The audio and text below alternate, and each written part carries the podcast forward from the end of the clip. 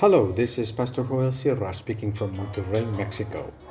Thank you very much for listening to this brief devotional reflection, and may the Lord be with you today and always.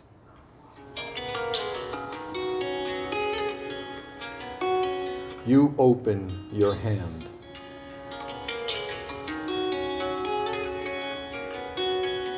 We read in Psalm 145 verses 14 through 17 in the New English Translation.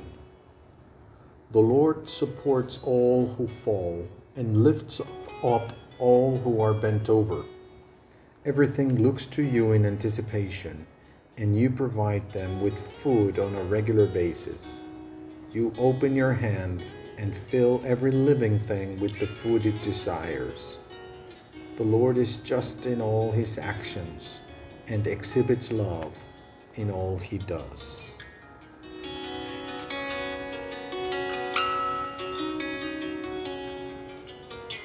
Biblical theology is very different from pagan mythologies. In the descriptions of the gods of all peoples, there is nothing similar to what is celebrated in the Hebraic tradition and that is so clearly stated in Psalms such as this one, Psalm 145.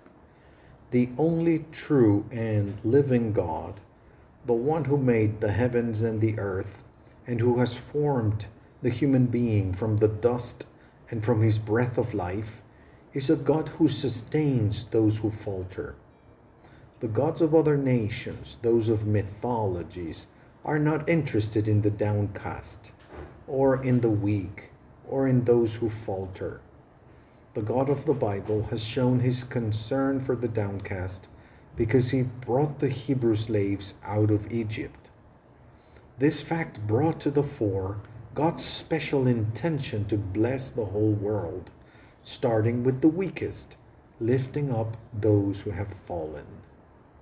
This means that we don't need to be perfect healthy, strong, and confident for God to love us.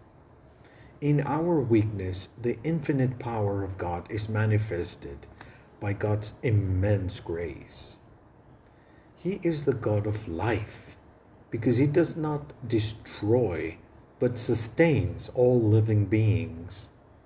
Not just living beings that we humans sympathize with, but every living thing and not just those who serve our interests, but every living thing.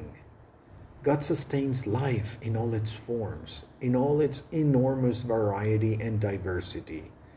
It is the generosity of God that feeds all living beings, because all living beings need each other, and the destiny of an individual species is linked to that of all species in the ecosystem the entire ecosystem is supported by the open hand of God.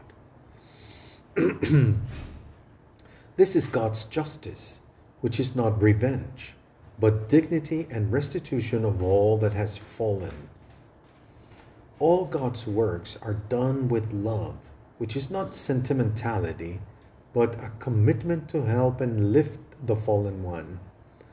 That's why justice and love go together in this psalm.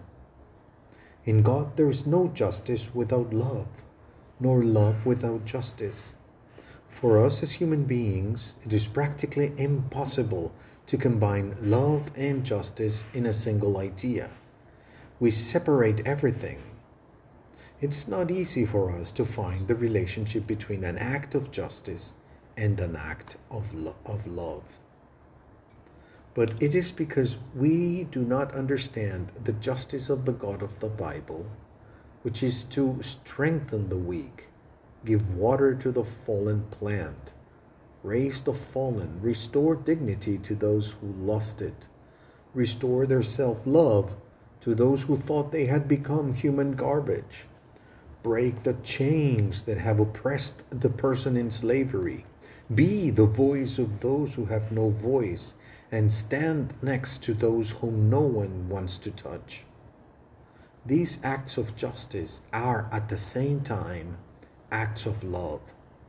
But it is not a love merely of feelings, it is committed love which motivates and directs transformative action.